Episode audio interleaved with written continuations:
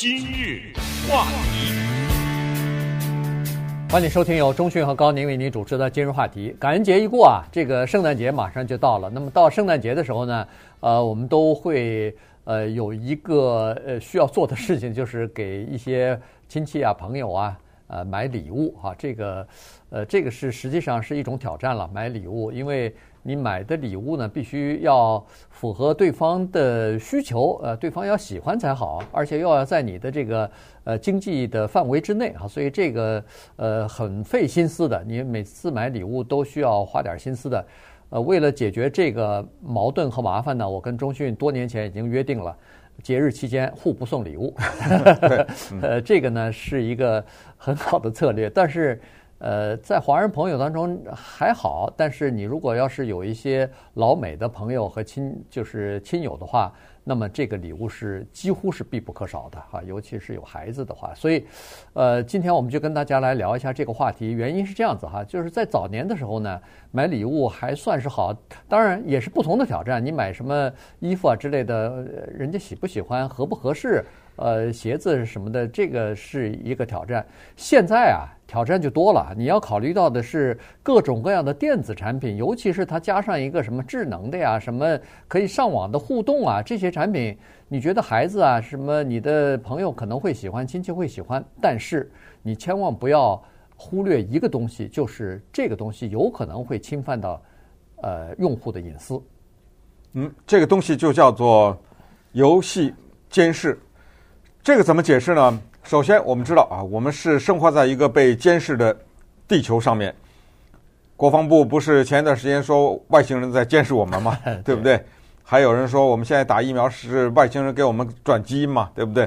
所以我们生活在一个被监视的地球上面。同时呢，我们之间也在互相进行着监视。这个我几乎不用再举任何例了吧？我们的分分秒秒都被某种电子的设备所跟踪、所监视，对吧？所以不用再举例了啊。但是呢，这个时候到了圣诞节送礼的时候，人家好心送给你一个互动玩具，有两个东西加在一起非常致命，一个叫互动，一个叫网络。如果把这两个东西加在一起的话，那么就比较麻烦了。举例来说，二零一五年一个蛮大的案子。当时呢，著名的玩具公司啊，Mattel，它生产出来了地球上第一个互动芭比娃娃。什么叫互动芭比娃娃呢？如果我们有手机啊，有什么 iPad 啊什么，我们都知道，各个厂家吧都有自己的类似像 Siri 这样的服务，对吧？嗯。呃，你拿手按一下，你问 Google，你问 Siri 都可以。明天的天气怎么样啊？啊，等等，类似这样的，你一问他就答。那个答案呢，他没有储存在他的电脑里，或者说没有储存在你的手机里。原因是他并不知道你要问什么，所以当你的问题问出来以后，他得到浩瀚的网络空间去帮你找答案。哎，印度的人口现在是多少啊？他哪知道啊？对不对？他并没有存在你手机里，他去找，否则你手机根本没有那么大容量。好了。二零一五年，这个芭比娃娃推出来以后呢，挺受欢迎的。首先，你拿到以后，你作为一个收藏品，你说我收集到了人类第一个这样的一个芭比娃娃。同时呢，它能够回答孩子们的问题。当然，芭比基本上多数是女孩子了啊，它也有些预测，它估计女孩子会呃问些什么样的问题，然后给你答案。有些都是挺幽默的，挺好玩的。但是这个东西呢，结果发现问题来了，因为它上面装了一个麦克风。这个麦克风是让娃娃听你嘛，对不对？嗯、对。还有一个喇叭是你听娃娃的。可是这个呢是一个上网的系统，它能够跟网络连接的。结果这个被骇客害的是一塌糊涂，因为发现它背后的那个装置啊是轻而易举就被害了。嗯。一旦被骇客进入到这个会讲话的芭比娃娃以后，顺便说这芭比娃娃名叫 Hello Barbie，那么这个时候它可以问你孩子问题，可以观察你家的一些情况等等。结果后来，在家长和消费者保护组织的一片呼喊声中，Mattel 公司黯然的把这一个玩具给收回去了。对，没有了。对。这种互动式的玩具哈，特别呃特别要小心。原因就是一说是互动式的呢，它一般都需要上网的，它需要呃有这方面的这个连接，否则的话你没法互动啊。所以这个再加上是儿童，儿童他有的时候呃你说这个开关教孩子说啊用完以后要关掉啊什么的。他不记得呀，有的时候他就会忘记啊，所以这个呃和孩子呃就是玩具孩子玩具当中有这个互动就比较要呃多加考虑。还有呢，就是现在很多的这种电子玩具哈，尤其他如果加上呃礼物吧，我们还不能说是全是玩具，有一些东西是一些电子产品。如果他一说是叫做呃智慧型的或者是上网的，这里头他就可以收集很多。比如说用户的这个信息，比如说你周围环境的一些信息，有的时候在你登记的时候，他还要问你收入是多少，呃，这个年龄是什么，反正各种各样的隐私的问题他都会问。问了以后啊，你别以为说这些问题就消失了，呃，不会有人看到，呃，不一定啊。这个生产你的这个电子产品的厂商啊，有的时候他会把客户的这些私人的问题啊。他会给你打包卖给其他的广告商啊，最可能直接的就是广告。所以有的时候你说我刚用了这个产品，只用了三分钟，突然边上出来广告，而且是针对你自己的广告，针就是针对你这个用户的广告。你和我看到的广告是不一样的，你和我跟中讯看到的广告也是不一样的。原因是那个广告商是专门为你。量身定做的广告，原因是他已经知道你的收入水平，你上网都浏览哪些东西，你呃恨不得你刚刚上网去看的是什么东西，他就把那个相关的广告给你推到你的页面上来了。所以呢，这个是广告轰炸哈，这还算是小事儿，这只不过是让你有点麻烦而已。呃，广告的页面一个一个打开，如果要是说呃被。别的什么骇客，或者是知道了你的信息以后，进入到你的这个电子产品当中去，那么你在电子产品里头发出去的、接收到的各种各样的互动的信息什么的，他都有可能知道啊。对，那有人说了，不对啊，我们加利福尼亚州在二零二零年选民投票通过了一个叫做《网络隐私法》，也就是说不让这些大的网络公司收集我们的个人资料，当然更不让他们转卖。是的。这个法律是通过了，但是这个法律不含三个东西：第一，不含家庭用的互动电子装置；第二，不含汽车中用的互动电子装置；第三，不含那种你随身携带的，就是说放在你包里的，嗯，包括手机上的一些这样的一些电子的装置。这样一下呢，就给某一些人一些机会。那么稍等会儿呢，我们来看一看。在当今的这个互动和上网的情况之下，有哪一些不一定是玩具啊？有哪一些电子产品要格外引起我们的注意？同时，当您在使用某些产品的时候，小心不要犯法。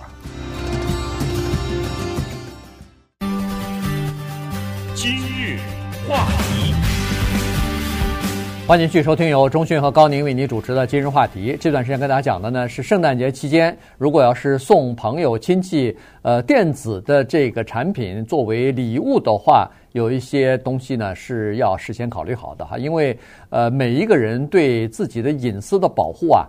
它的标准是不一样的。有的人认为说，你送我一个电子产品，那么这个可能会泄露我的隐私的话，我会非常注意、非常小心，不愿意用。有的人认为说，哦，这个产品给我带来的方便啊，呃，远大于我们的这个呃隐私的丧失，所以他愿意使用啊。所以每个人都不一样。有的人认为说，现在我们呃丧失的这个个人的隐私的数据还少啊，呃，再多一个也不要紧。所以。每个人情况不一样，所以你必须要了解：第一，你的产品和会泄露哪些，或者是收集哪一些个人数据卖给其他的人；第二呢，是你送的那个对象对这个的理解或者对这个的宽容的程度是多少。他举了一个例子，我觉得挺有意思的，就是那个呃智能的锁啊，智能的这个居家的锁，因为我们都知道有很多情况之下。呃，家里头是你比如说出差了，家里头或者是夫妻俩人出去度假了，那么在这种情况之下呢，呃，家里头没人，可是呢，现在你知道，不管是邮件也好，是这个包裹也好，如果你家里头长期没人，你也不愿意这些东西都堆在你的前院里，都堆在你的这个大门的前头那个呃阶梯上，这样的话不是让歹徒也知道你家里没人吗？所以呢，有一个智能锁的话，你哪怕是在外边，你都可以可以告诉你的这个邮递员或者什么，你都可以远程的开锁的。呃，一看有人进来给你送包裹了，你可以把这个智能锁，就是前门打开，让他把东西放到你的走廊里边，然后再把锁锁上。呃，你不管是在外边度假什么的，这不是很方便？可是有一些人他就认为说不应该这样子，什么千里之外，别说是千里之外，百里之外我也不愿意啊。我上班的时候我不愿意让生人进到我的陌生人进到我的家里头来啊。所以呢，有很多人他宁愿要一个，比如说数码锁啊，我知道这种数码锁也很方便的，呃，然后呃，比如说要靠指纹呐，或者要靠蓝牙啊，就说我一个人必须要在附近的时候，我才愿意让一个陌生人开我的锁，否则的话，我是不放心的。还有一个东西非常的可怕啊，这就是越来越流行的，由苹果公司最早推出来的，叫做 Bluetooth Tagger，Tagger。如果了解英文的意思，就是跟踪的意思。这什么意思呢？这个东西就像人的拇指般大小，它用蓝牙连接。所谓蓝牙连接，就是不用一条线。过去引爆一个炸弹要点燃导火索，对不对？燃燃半天，后来变成干脆就遥控了。我离得很远，我就可以把一个炸弹引爆。简单的说，蓝牙就是这个意思。给大家具体的讲一下，假如我去买这么一个东西，然后呢，我趁高宁不注意的时候啊，放在高宁一天到晚上班带的那个包的一个没有经常碰到的一个地方，我掖在里头了，他不会去碰。从那时候开始，高宁每分每秒在哪里，我打开我的手机，我都知道。对，这个就是叫蓝牙跟踪器。这玩意儿有什么用？你别问我，对不对？但是人家研发出来了，可能有时候夫妻想知道对方的在哪里啊。这个有的时候可以公开的讲啊，不是偷偷的。可是如果我趁着高宁不注意，给他塞在他包里，我犯罪了啊！这个首先得声明，这是重要的。但是关键这个东西之小之方便，太可怕了。结果一片的投诉的声音。苹果呢，只好做了这么一件事儿，就是如果三天以后啊，你还没有取消的话，那么它会发出一个哔哔的，它会发出一个声音来。那么，假如高宁已经到了德州去了，对不对？嗯、我没办法把这小玩意儿再取回来了。那么三天以后，高宁突然发现这个包里怎么发出哔哔哔的声音？他一打开，这什么玩意儿？谁放我包里的？他就发现了，也不行，还是被人家投诉。最后，苹果公司再次修改，变成八到二十四小时的设定。也就是说，你可以设定，但是你不能超过二十四小时。就是八到二十四小时，他就得想。那你要是跟踪别人的话，你确定要在八小时之内你得拿回来这东西，对不对？否则的话，那个东西就开始在在你的家里啊，或者在你的主要是跟踪你这个人了，哔哩吧啦响，这个就有问题。这是一个大案啊，这个也是算是现代科技的一个产物。从此你可以推想各种各样的微型的什么录音啊、偷听啊什么，知道吗？就是这种设备都跟圣诞节这种送礼啊。有点关系，还有一个很快讲一下，也是不得了的一个发明，叫做 Recolor。我们都知道人都喜欢涂鸦嘛，就是不是涂鸦就是着色，着色啊。小孩子也是，你给他一个鱼啊，给他一个长颈鹿啊，给他一个女孩子啊，让他涂不同的颜色，头发的颜色，衣服的颜色。Recolor 是手机的一个城市，这是不得了的一个城市，因为它成人有可以成人涂色，嗯，你根本不用铅笔，因为它那上有提供各种各样的颜色，你只要。拿你的手指或者给你一个特殊的一个带尖的东西，你可以涂涂色，孩子也可以涂色。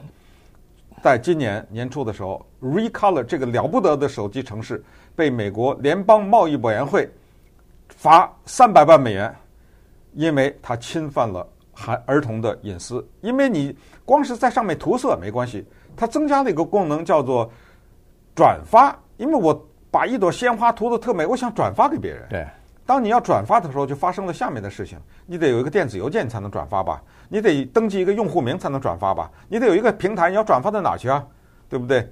这些十三岁以下的孩子都要经过父母的同意。可是 Recolor，他有很多的时候把父母给绕过去了，他就败诉败在这儿，他那三百万美元就赔在这个地方。对，所以呢，就是专家在说，就是说，如果你要是想要买一个电子产品的话，你可能要稍微的了解一下，就是，呃，第一，它如果收集数据、个人数据的话，他收集的是不是太过了？也就是说，有一些数据它是要这个产品的功能啊需要的，那它是应该收集。可是问题，如果超出了这个功能所需要的东西，它还在收集的话。那这个就是有问题的，但是这个呢非常难，就是说你啊，从那个产品的介绍书、产品介绍上头、说明书上头啊，你是看不到的。你必须要上到那个制造商的网页当中，它一定会有一个叫做呃这个产品的叫做隐私保护的政策是什么，你必须要看这个东西。有的如果公司的政策是明说的，说我们收集的客人客人的资这个个人数据。将会分享和第三公司分享，或者将会出售给另外的一家公司，作为公司的这利润之一的话，呃，这创收的这个手段之一的话，那您最好要稍微考虑一下，可不可以买一个另外的同类的产品，不这么做的。而且有的时候啊，制造商他尽管说我们的这个数据是绝不会泄露给第三方的，他也没有办法完全保证，因为。他的客户的数据都存在这个电脑里边。那如果要是这个呃安全措施不够的话，电脑安全措施不够的话，那骇客有可能进去窃取到你个人的资料啊。这个在很多呃过去的时间当中，呃这么多年的时间当中，别说是最大的美国的公司，都发生过客户的资料外泄的情况。更别说你那小玩意儿了，对不对？你哪有那么人家那么大的强大的保护网啊？所以呢，还有一点，在节日期间提醒大家，就有时候我们买一些电器，主要是电器，它涉及到一个问题，就是保修。嗯。哦，没仨月，没半年坏了，对不对？对。过去，请注意，这有一个过去和现在。过去是怎么做呢？大家知道，你买了以后，它里面啊掖了一张纸或者一个小册子，他说，请你到这个网站上叫做 registration 或者去 register。你上去以后。哎，你什么型号的，买的什么东西啊？一些基本的信息。有的时候呢，他想碰碰大运，他问问你的收入是多少，对不对？对。不管是过去还是现在，一律不要填。你问我这干什么？对不对？如果他再进一步想什么问问你的生日什么的，根本不要理。现在呢，是基本上不需要。这样的到网上去 registration 了，就是你专还跑到一个什么专门的网站上去填什么的。他有的时候呢，我不知道他现在是不是你的刷卡的时候，反正他就有时候就已经知道啊。也就是说，现在美国的联邦贸易委员会要求就是说，人家不登记坏了，你得给我保修，知道吗？哎，只要人他不是骗你的，这个东西你一定要给保修，这个是人家消费者的权利。所以记住。他可能印很多密码小字不看，但是他说你要是不登记这个就不有保修，你也可以登记。但如果他问你任何离谱的问题，跟这个产品没关系，甚至我记得很多年以前还问过你喜欢不喜欢旅游什么之类的，知道吧？这种问题一律不要理他。在这个节日期间呢，就当心你的买的那个产品在监视你，因为现在的电子产品可以看见你，可以听见你，可以不看见你不听见你，但是跟踪你的一行踪，对吧？对。